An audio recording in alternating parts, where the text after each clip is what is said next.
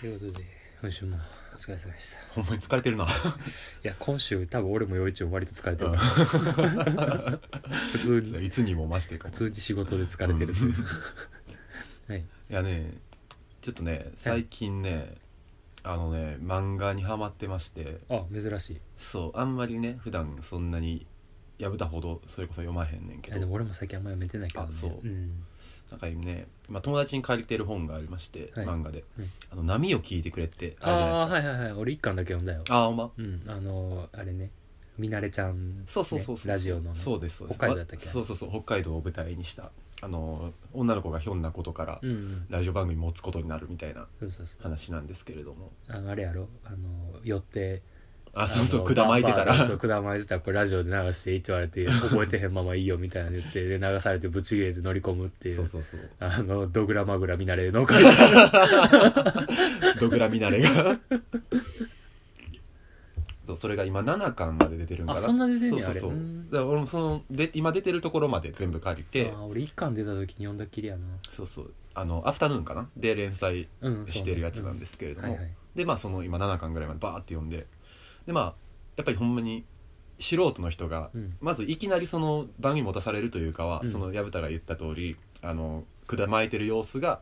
あのまあ覚えてないうちに自分も許可しててうん流されちゃう、ででそそれれをなんかバーで知り合った人がラジオ局の人そうでそうそうプロデューサーというかこの女面白いってなってラジオで今録音したやつ流していいって聞いて酔っ払って承諾して、はいでシラフの時にバイト中に聞いて店内で流れてるラジオで自分の声流れてきてブチ切れてラジオ局乗り込むってところから始まる漫画なんですそうそうそうそうでまあなんかあれやこれやとまあ言いくるめられてんでまあお前あのうちの深夜帯で番組やってくれみたいな言われてでまあなんか見切り発車的にいろいろさせられるみなたるいほなどね「結ネオ構、ま五あ条楽園」させられてる陽一と同じスター いトやでもそれに近いというか 結構読みながらなんていうかかぶるわけじゃないけど、ううん、わわかるわみたいなことがすげえあんのよあそうなのちゃんと読もう結構面白くってそれが、うんであのそうそう今も言った通りその自分とかぶるとか、うんあとはまあその魅力的にはなんかあの結構小ネタが多いというかうんセリフの端々にほななんやろなまあそのきっとこれ久保光郎みたいなサブカルおばさんが書いてんねやろなみたいなうん印象の多分男の人かな、うん書いてはんのは名前だけ見たらなんか男の人っぽかったけどう、うん、佐村弘明さんみたいな感じの名前やったかなアニメもやってるよねあ多分やってるっぽいね TBS かなんかでやってるねそうそうでまあそういうのを読むようになってまうあんちょっとこれも多分まだ連載中なんで、うん皆さん読んでくださいというものなんですけれども、うんまあなんかその僕自身がその積極的に自分から漫画買って読むようになったんで大学入ってからというか、うんまあ、その入ってたサークルの人らで割とその漫画に詳しい人もよくおって、うんその先輩らに勧められたりとかあのその先輩に本借りたりとかで、うんあ漫画ってこんなおもろいんやねみたいなでハマ、まあ、読むようになったってのがうん入りなんですけれども、うんまあ、そのちょこちょこ読むようになってから、うんまあ、自分がもともとその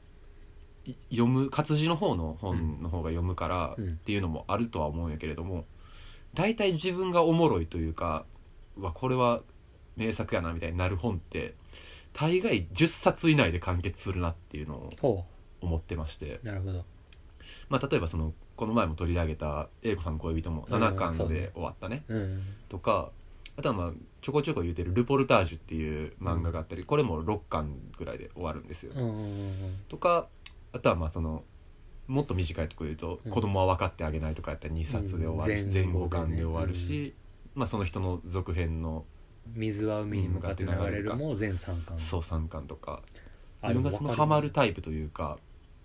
なんかその連載でバーって続く「ワンピースみたいな、うんまあ、あれはあれでおもろいうんし、長編であるがゆえの見せ方ができそるうかそらうねそうそうただまあなんかその追い続けるしんどさっていうのもまああるね結構まあ特に俺は感じる方で。うんハンターハンターとかもまあ救済続いたりしながらもうそうね304030何巻とうかんやんか、でまあなんか出りゃ読むし、うんまあなんか久しぶりに過去のこの何々編と呼ばれるところを読み返すのもおもろいっていうのはわかんねんけど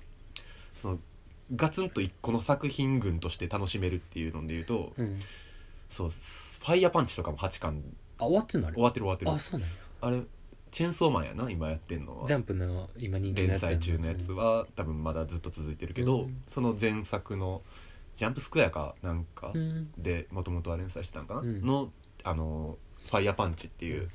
作品も8巻ぐらいで終わるし、なんかその自分が面白いと思ったやつはうん大体それぐらいで終わるあやつが多いでもわかるななんかわかるけどなんか10巻ぐらいで完結する漫画の面白さとうん20巻ですっきり収まってる漫画の面白さスラダン的なやつスラムダンクはもうちょい続くあのジャンプコミックスだと31巻なんやけど、まうんあ、あれはセリフが少ないシーンが多いからスポーツ系でっあーていうのなるで読めてしまはいはいはうい長さみたいなのはあるけど、まあ、そこはちょっと別と捉えて、ほどねなんやろうな俺の中で10巻完結の名作はうんもうダントツで「寄生獣ああなるほど」うんはいはいはいはい「寄生獣」と「ハイスコアガールあそれは知らん」あのー90年代のアーケードゲームう「あーのんストリートファイタター」とかあのあのゲームにハマった少年あとへえ少女の話なんやけどとかあそうそうそれを聞きたかったのよその10巻以内に終わるおすすめをうんあーそうそうそう教えてほしいっていうのが主題もうダントツで寄生獣おすすめこれは寄生獣は読んだ読んあの映画化もされて、まあ、ちょっとグロテスクなシーンはあるんですけど、あれ、まあ、言ったらさ地球外生命体があの人類を乗っ取って、うんうんあの人を食うっていうね右手に寄生しちゃうそうで主人公だけは脳が乗っ取られずに右手だけうん寄生されたので済んでで本そっ来多分頭ぐらいから入ってくるところを入りどころ間違えて右から入っちゃったそうなそうそうそうっていうので本当はその寄生獣ってあの寄生する獣って書くんですけれども、はい人間がこう自我を失って乗っ取られて寄生獣になってしまうっていうのを主人公だけはあの寄生されるのが失敗されたんであの寄生獣と人間が共存するっていううんうんうん一個の無敵の生命体になってしまうっていう主人公が、あの寄生獣たちと戦って乗っ取られた人間たちと戦そううそうみたいなそうねただバトル漫画じゃなくて、うんうん割とそのなんかこう環境破壊みたいなのをちょっと揶揄するようなうん描写とかかがあったりとか、あの漫画の構図的にはあの人間があの脅かされるっていうスタートやのに本当に人間が正義なのかっていうのを問いかけるような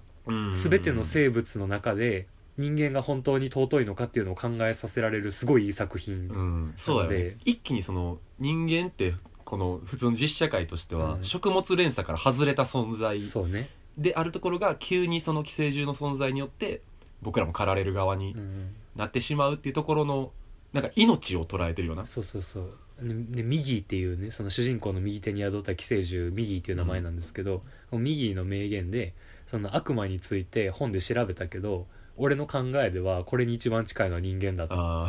俺たちはあの食べても12種類の生物ー うんうん人間とかしあの肉食のあの獣しか食べへんけど、うん人間はあらゆるものあらゆるものを食べてると。っていう意味では人間が一番悪魔に近いぞみたいなことを言なっるてほどて、ねで高校生の俺はもう衝撃を受けるわけですよ、もうなんて道徳的な漫画なんだとでまあ実写の映画もお結構良かったよ俺的にはうーん見てはないな割と忠実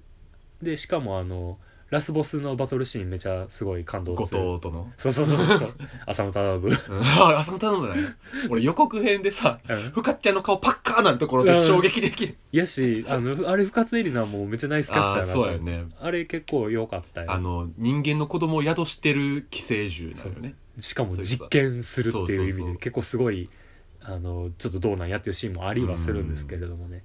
だからこの漫画もな90年代とか違ったかなそうやろね確かきんっとだからあの講談社の単行本が分厚かった時代なうんで、んケーシーコミックのねうんうんあれもアフタヌーンかな確かそううちのサークルにはそれがなんかボックスに文庫本みたいなあ物質にねボックス文庫みたいなそう物質にそれが置いてあってみんなそれを必ず読んでるみたいうなうちもあった 感じだったから さあ同志社のサークルの人らはわりかし読んでるんや ろな物質に寄生する漫画っ寄生マンていう意味でね10巻完結なら僕は寄生獣がおすなるすほどめねですかねでなんかそっからこう20巻ぐらいうん18巻とか19巻とか20巻ぐらいで終わる漫画も、うんそれはそれで良さがあって、うんだからなんていうんやろうなどっちかというと当時大人気やったけど惜しまれて大団円迎えて終わった漫画みたいなのに結構多いイメージがああってーで少女漫画とかに結構多いね20巻ぐらいで終わるのっへてで20巻やったらねもうやっぱりね陽一くんも好きだと思いますはいバナナフィッシュあー タンプレでもらあいましれたねがそう19巻プラス、んうんアナザーストーリーみたいなのが文庫版で出てるので、全部で20冊になるんですけれあども、れはいはいバナナフィッシュはねもう結構僕の人生の中でも結構重要な漫画うんですね、あのアメリカのストリートギャングの子供たちが、あの実際のマフィアとかとね取引したりとか取引したいニューヨークを舞台にね結構命を懸けてあのバナナフィッシュと呼ばれる薬物うんをめぐっていろいろ奔走してで主人公はね日本人の男の子なんですけれども、うんそこであ留の学し先で巻き込まれるみたいな感じだったっけなそうなんかそのストリートギャングの子供たちを取材するカメラマンの人にああそうねついていく青年親戚がの主人公なんですけどでそのストリートギャングのあの子供たちのボスのアッシュという17歳の青年と美青年がねそう出会うんですよねこれほんまに美しいねんなバナナフィッシュうんマジででアニメがおととしねノイタミナでやってたんですけどああそうか流行ってたねこれがもう原作を完全再現されてるああアニメになってましてあっぱれなまあちょっと現代版にはなってるんですけれどもスマホが出てきたりみたいなそうそうそうそうそう、もうねマジ 泣きマジ泣きあで僕はあの昔ちょろっとだけ読んでーうんちゃんと全部読まななと思いつつ読めてなくておととしねアニメ化するっていうニュースがあった時に全巻揃買えいたん直しでみすたいよな感じね揃えて古い単行本はいはをい完全版とかじゃなくてね、昔のコミックスを揃えたんでうすけど、んであの読んでる途中にまだ序盤途中ぐらいしか読めてない状態で、うん本屋さん入ったらあの文庫版の帯でネタバレ食らうっていう あれな誰誰城之内みたいなやつ誰々が誰々の何々に失踪が出て おーいと思って帯に書くなんだうよん重要なことをと思って 割とメインキャストがねそうそうそう退場したんやけそどうそうそうでこれ本当にねもうあの最終巻はもう涙を拭いきれない終わり方をするので、うんこれ20巻完結の漫画ならもうバナナフィッシュ一押しなるほどなるほどですね僕はあれちなみに俺そこまで掘ってないから分からんけどあれってあのバナナフィッシュにうってつけの日から撮ってるわけやんかそうサリンジャーそのうそうそうそうそうあれってな俺そのバナナフィッシュにうってつけの日も読んでないから分からんけどナインストーリーズかなんかに入ってるそうそうそう短編やったかうな、んに入ってるやつだけどなんかそのどっかリンクはしてるんやったっけどなんかの形でなんかバナナフィッシュにうってつけの日のバナナフィッシュっていうのが死にたくなるものの象徴みたいな結構ぼんやりしたものとして出てくるのようーんなるほどね造語的な、うんそうそうそうそ感じうでそう、ねなんかそれが何とは現実世界において正確には分からんけどとりあえずバナナフィッシュというものに出会ってしまったらその人は死にたくなるっていうものがあるらしいみたいな世にも奇妙なみたいな概念として出てくるのがあのその漫画の「バナナフィッシュ」の世界においては薬あ物のそう薬物、まあ、幻覚を見せる薬なんですよねうーんであのそれを投与したらあの精神が錯乱するうんうんっていう薬としてちょっと皮肉を込めてバナナフィッシュっていうふうに名付けられてるなるほどね裏的な裏コードネーム的な感じで呼ばれる薬物、元ネタがおしゃれやねそうそうそうそうそうでまあなんか薬物をめぐってにはなるんですけど、うんまあ、割とちょっとマクガフィン化してるというか、はいはいはいはいまああの何舞台装置としてうんあのー一応こういう薬物というものを主題として進めてはいれど結局描いてるのはその主人公の A ちゃんっていう日本人の男の子とアッシュという青年との男同士の友情うんうんみたいな部分が主軸になってる漫画ではあるんそうでねそうマナフィッシュ俺が読んでなさそうなやつでおすすめないうちが読んでなさそうなうのんおすすめうーん20巻放浪息子とかいいよほあの志村貴子の放浪息子うかわいいねで志村貴子自体は結構ゆり漫画的なので有名な人なんですけけど、ど多分な「どうにかなる日々」っていう漫画もあんねんけどあれが今度アニメ映画化されるん違ったかな、そうなんうんあそうなったとか、初期作品やったら「敷居の住人」っていうやつが漫画の作中にナンバーガールの殺風景の CD が出てきたりしますへ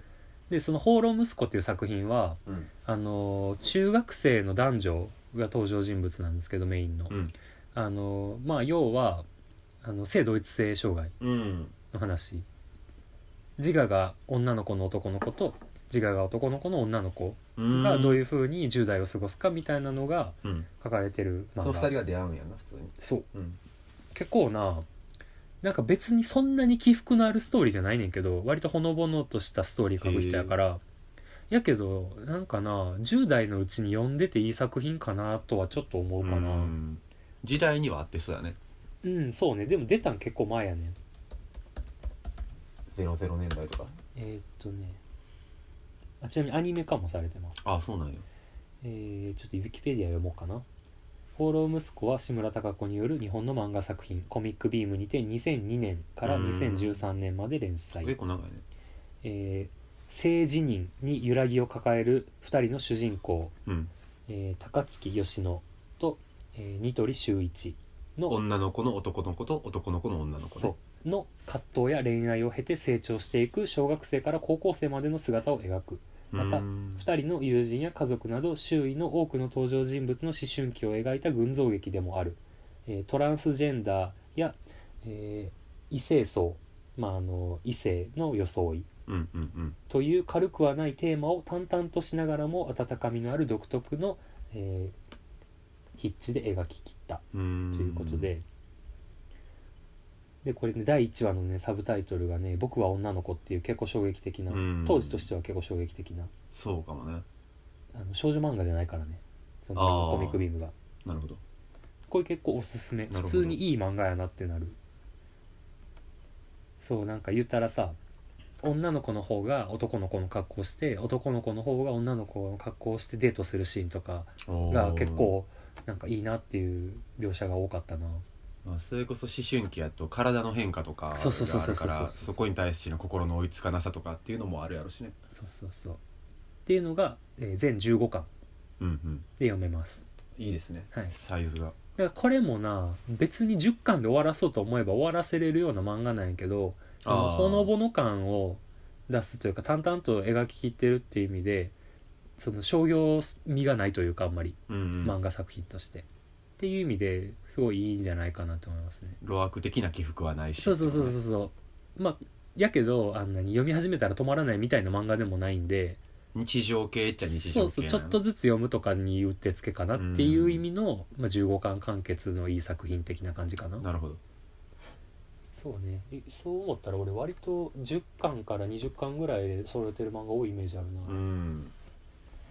赤ちゃんと僕とかも18ああ巻有名やな、うん赤僕そうそうそうそうよかったかなとなんかその手の出しやすさ的にもな、うんやっぱ個人的には重要というか、うんそうねまあ、20巻いくとあ20巻かってなるけど、うんそそれこそその十数巻で終わるとかってなると、うんあまあ一丁揃えようかみたいな気持ちにはなるしやし貸しやすいしな人にもああそうねでか紙袋一冊で 一個で収まるみたいなねちなみに僕らは電子書籍じゃない前提で喋ってますうん電子書籍を割と好き好かん側やからなうんいや俺電子書籍まあ便利やとは思うけどやっぱ貸し借りの文化なくなるからああそうね新しい出会いがもう自力でしかない、ね、レビューか自力かっていうのがあんま好きじゃないのはあるなうん割と所有欲ある方やしな、うんほんでそうそうそうあんまりデータで持ってる時に語る指数がないというかそうそうねわかるわなんかなんていうのこれはちょっと男性の性質に近いんかもしれんけどやっぱりこの本棚を完成させてうん鎮座させてるっていう満足感もあるしねあるある床を埋める本が俺は好きやから、うんはい自分のみたいな感じなるほどで、ねちょっとまとまった冊数のおすすめという意味でちょっとおちょっと話しし参まし考にしたたがいですね、はいそれはなので逆に桜の皆さんのそうねおすすめのうんショート目で完結するやつそをうそうそう知りたいですねまあ別にねあの差数関係なく好きな作品でおすすめポイントとかがあれば随時教えていただければと思いますねいいんじゃないですかそっかチェーンソーマンも読んでないしなファイヤーパンチも読もう読もうと思って読めてなかったなファイヤーパンチほんまになんか最後飛躍はすごいけどうんまあでもやっぱその書き切ってる世界観自体のすさみ方がやっぱリアルというか、うんまあ言ったらその、まあ、い序盤読んでたらわかると思うけど第二の氷河期みたいなのが来たに世界中がああなった時代になんかあのみんな特殊能力を一個持ってる人がたまに生まれるみたいなうんでなんかあのジャンプやなそうそうそこまでは結構割とジャンプやねんけどその例えば主人公は再生能力があんねんやんかうん怪我したら指切っちゃったらその指また生えてくるみたいな、うんでもう冬というかもう氷河期やからもうみんなほぼ動物も取られへんねんやんかうんだから再生能力持ちの子がなんかあの自分の腕バーンって斧で切ってその肉を村人に与えてるみたいなところから始まるねんやんあかーもうちょっと想像できたわ今陽一の口から聞く前からカニバリズムスタートなんやろうなってちょあっとーそ思うったそうそうそうそうで、まあ、妹も弱いながらその祝福能力もあーその再生能力持ちみたいになってみんなそれで生きなられててんけどでなんかあのアンパンマンやんアンパン マンお食べやねんそうそうでまあなんかそれがある日そのちょっとでかい都市から来たうんあの兵隊その人は炎の能力持ちやねんけど、うんその人はなんかそのものが焼きつけるま焼き焦げるというか焼き尽くすまで消えへん炎を出すことができるうん要は炭になるまで消えへんねん水かけても消えへんというか、うんっていう火を出す能力がある人がここの村は人肉食う文化がある、うんこれはもうあの宗教的にアウトやみたいななって、この村はもうなかったことにするっつって全部を焼き払うんやんか、うんでほなもうみんなもう炭になって死んじゃうんやけど、うんその子も焼かれんねんけど、うんその主人公の子は自分の再生能力が強すぎて、うん焼けながらも一部なんていうか戻っていくんやんかあー死ねへんねんなるほどただただや焼かれる苦しみがずっと続いてる状態うんでもうなんかもうその苦しみにもだえながらただ妹は再生能力弱いから再生しきる前に死んじゃうんやんうか、んうんでその妹に最後「お兄さん生きて」ってうん言葉だけかけられて、自分は死ねへんうんでもう自分のこととか村とかを焼いたその男に復讐を誓うっていうところで、何年かその焼かれながらもあの呼吸をする方法を編み出したりとか、うん焼けてる部分を集めてうんほとんどは再生できるとか、うんそういうなんていうか自分なりの生き炎方のというか扱い扱い方を習何得していく年もかけて習得していってで青年になって王都に復讐に行くみたいな話やねんけど、その復讐者と相対した時になんかあのお前まだ燃えてんのつ って。えでもそらそうやねんよ な嘘やん。 10年以上燃えてるから嘘でしょ そうそうまあそのどういう形で復讐を果たすかっていう話でもあんねんけどなんか言われてるセリフというかいい言葉があって、うんなんかその結局そのなんでその人を食うのがあかんのかみたいな、ああ結構話にもなってくんねんけど結局その人をなんかまあみんなが貧しいからといって植えているからといって自分ができるからうん人肉を与えたらどうなるか、うんでほんならまあなんかみんなありがたがって食べるでみんな生きることができるでお前はそれで助けた気になっているかもしれないけれどもじゃあお前がいなくなった後に何が残るかっていうと人肉を食う文化だけが残るうんうんだからその後お前がおらんくなった後は村人たちはきっと共食いを始めるうんうんそれはお前の言ってる救うってことになっているのかみたいなことを問われて葛藤するシーンがあって、うんあなるほど文化ってそういうことなんやみたいなうんある種捉え方の切り口があ斬新というかなるほどなるほどなーって思う部分があって結構寄生獣に近いかもしれんけど、ああでもその例えはそれでしか表現でそうきそうひんそうなそうそれすごいなと思って。面白かったねだからあの人の捉えてる物事の切り取り方ってめちゃくちゃ面白いと思う、んチェーンソーーマンは割とそういう節があるんちゃうかな、うんなるほどねそうそうなんか俺勝手に完全懲悪系やと思ってたわじゃないんだうよね、んファイヤーパンチって聞いたら絶対そうやん そうそうタイトルの雑さがいいよねチェーンソーマンしかいいあそんな深い感じなんやそうそうあったちょんよっと読んでみようや面白い面白い貸せますんでねはいあそうなんですそう持てるんや持ってる持ってるということでさくらの皆さんもおすすめでございますはいはい、っ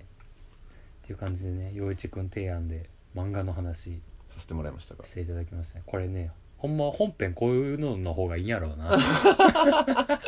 入れ替えたら ま今あまあでもなあの、うん俺らコンテンツ番組ちゃいますんでじゃないからねね俺らは好きなものをう好んきなだけ喋って気が向いたらですからで多分間違ってる情 報もある下調べせんそう みたいなねえー、じゃあ俺もなんかコンテンツの話しようかなそうねあるなら俺まあ YouTube でさうんなんかいつやったっけな鴨川で収録した回かなんかでさなんか好きな Twitter とか YouTube とかの話ちょろっとしたけどさあの時ちょっと出てこうへんかったんやけどさ俺明確にこういう動画好きっていうのがあって、ああ体型立ててるやつがね、まあ、一応何ちょっと違法アップロードではあるんやけど正直なうんコンテンツとしては、あのアンオフィシャルビデオっていう概念うんあのああ人の楽曲にそうオリジナルの動画を載せるミュージックビデオみたいなのねでなんかまあなんていうんやろうな日本でいうとマッド動画って呼ばれるのがそれにちょっと近あーまだあけど昔からある文化いでではもマッド動画は元の動画素材をつなぎ合わせて作ってるみたいなのが多いんやけどちょっと VJ 的な感じやなそうそうそうなんかそのアメリカ人が作るアンオフィシャルビデオ要は既存の曲に自分らで作った映像を載せるっていうのがめっちゃ好きで俺おでーなぜ好きかというとこれ日本人があんまやってへんことやねんうーんなぜかというとアンオフィシャルビデオの登場人物大体自分らやねんそれはおもろいな あのホームビデオあーなるほどとか友達や恋人との記録をミュージックビデオ風にあーしてるっていう文化が結婚式で流すんかみたいな感じのやつぐらいのやつがアメリカの若者たち結構平気でやっててうーんめっちゃ最高なんよでうん今日ちょっと3本ほど見てほしくてまあちょっと流せはせえへんねんけどうん YouTube かなんかで URL ははあの貼りましょうかねツイッターでちょっと違法アップロードなんでね大声を大にしてはちょっと言言ええまますせんがでね1曲目が「ペイブあペイブメメンントト」っていう90年は代いのはね僕の好きなアメリカのバンドで「デート・ウィズ・イケア」っていう曲があるんですよ もう最高タイトルがもう最高なんですよ作りやすそうやなそ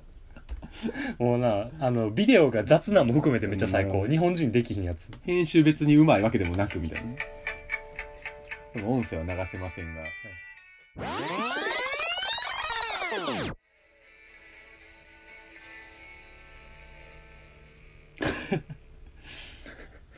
これデートウィズなるほ IKEA どまあこれ要は恋人のあの IKEA デートの動画うん単純にそれだけやったねでもう言ったらさこれ結婚式とかでさ披露宴とかに流せそうなぐらいのさうんラブラブそうやね映像なんやけどさこれ撮るためにもう一人借り出されてるのめっちそゃうおもろいなってそう誰が撮ってんのかなとは思ってた けど これだから言ったらこれがあの何カップルはい男女のねあじゃあそういうのもある程度あるんやなでそういうカップル系のやつこれ2曲目があのマグネティック・フィールズうんの「あのサデスト・ストーリー・エバー・トールド」っていううん名曲はいはのいアンオフィシャルビデオ、投稿2013年やねちなみにさっきの「デート・ウィズ・イケア」2011年おーすごいそなうそうそう昔からあるんやねそれでジャンルとしてはこっちの「サデスト・ストーリー・エバー・トールドは」多分友達たちの友人たちの青春の記録みたいな映像サークルか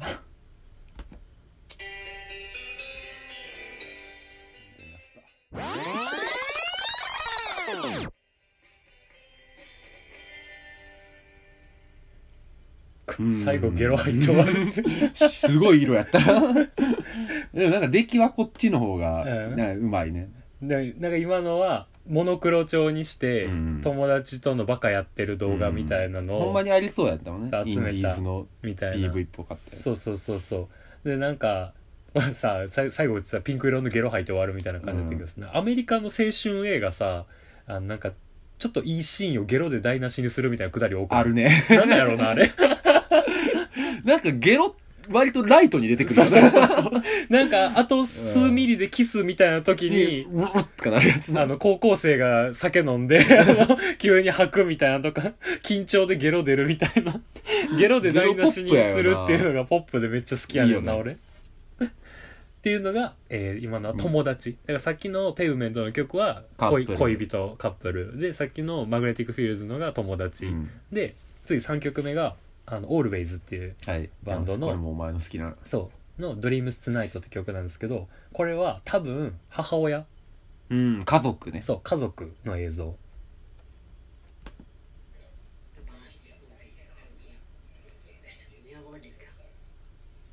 もう缶のサンプリングから始まる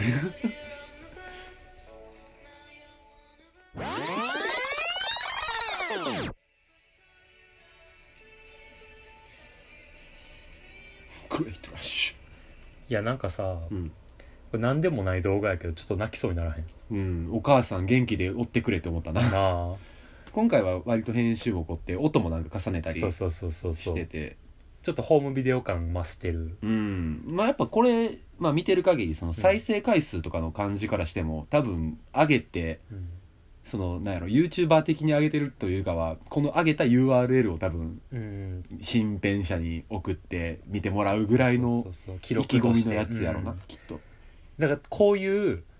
アンアンオフィシャルミュージックビデオみたいなのって、うん多分同じ動画を日本人が撮っても成立せえへんと思うね俺はあここまでええもんにならんというかおしゃれ度半減するし絶対あーアイテムもうんあのね地域まあ、の特性街のも、感じもそうやね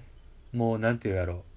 スケボーとかさ、うんうんアコースティックギターとかさなんか家のめっちゃ狭い部屋に置いてあるドラムセットみたいなのが様になってるアメリカ感というか確かに確かにっていうなんかもう日本人がもう絶対になし得へんカルチャーが詰まってる感があってこのアンオフィシャルビデオってもう違法アップロードではあるけど俺はこのアンオフィシャルビデオっていうのがめっちゃ好きで人を感じるなそうそうそ多分俺らがね日本人がプリテンダーでこれやってももうサブうサブのサそうブそうやそうサろブなサブのサブなんやけどさ、まあ、もちろん曲がいいっていう前提はねあるしうんうんもうプリテンダーで捨て るあんな名曲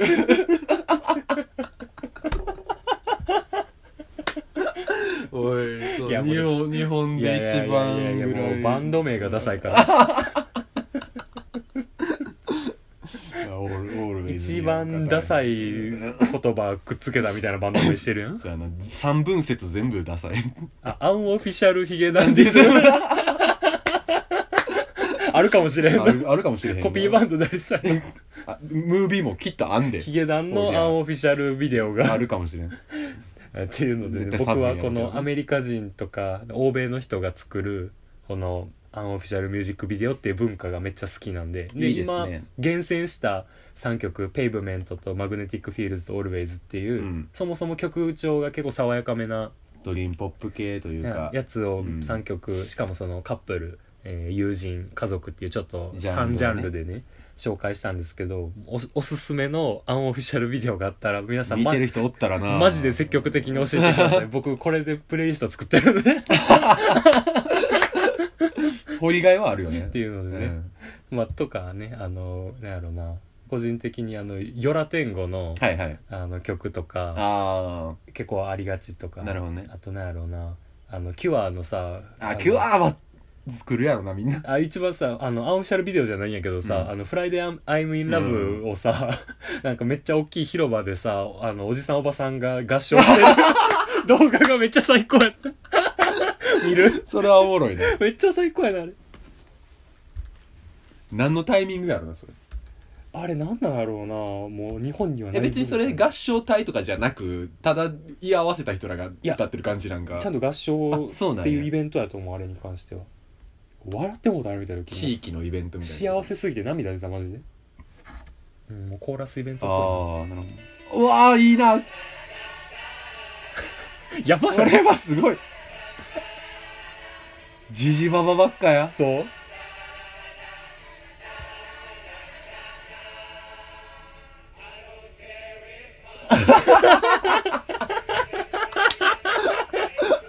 あのこれは違法アップロードにならないと思うんで載せますねああそうだね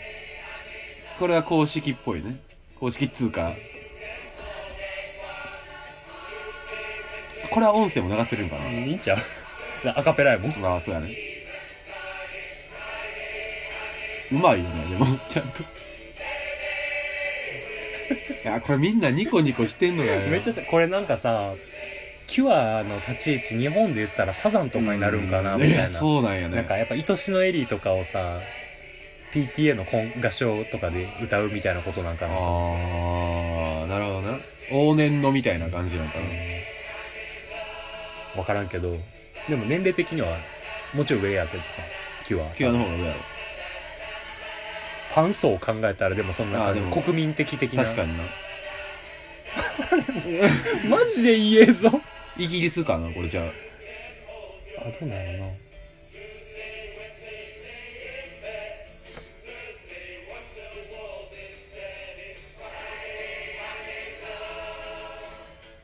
令和の天使にラブソングを いやほんまこれマジでいい曲やねんな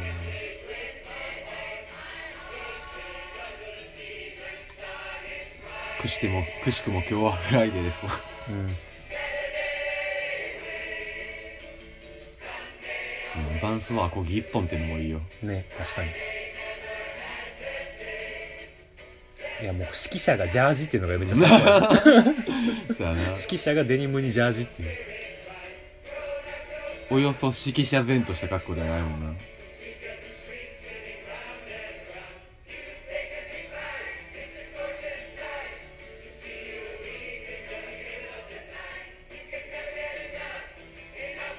これマジで何のイベントなんやろうなもうネトフリオリジナルドラマのエンディングかと思ったララララシンコペーションを感じました ねブレイクからのブレイク決め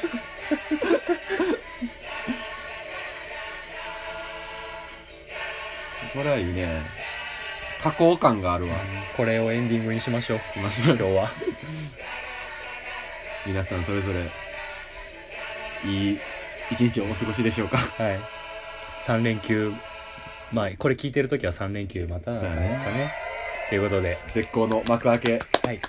ネオ五条楽園は週1回どっかのタイミングで配信したいと思っておりますので、皆さんは聞いてください。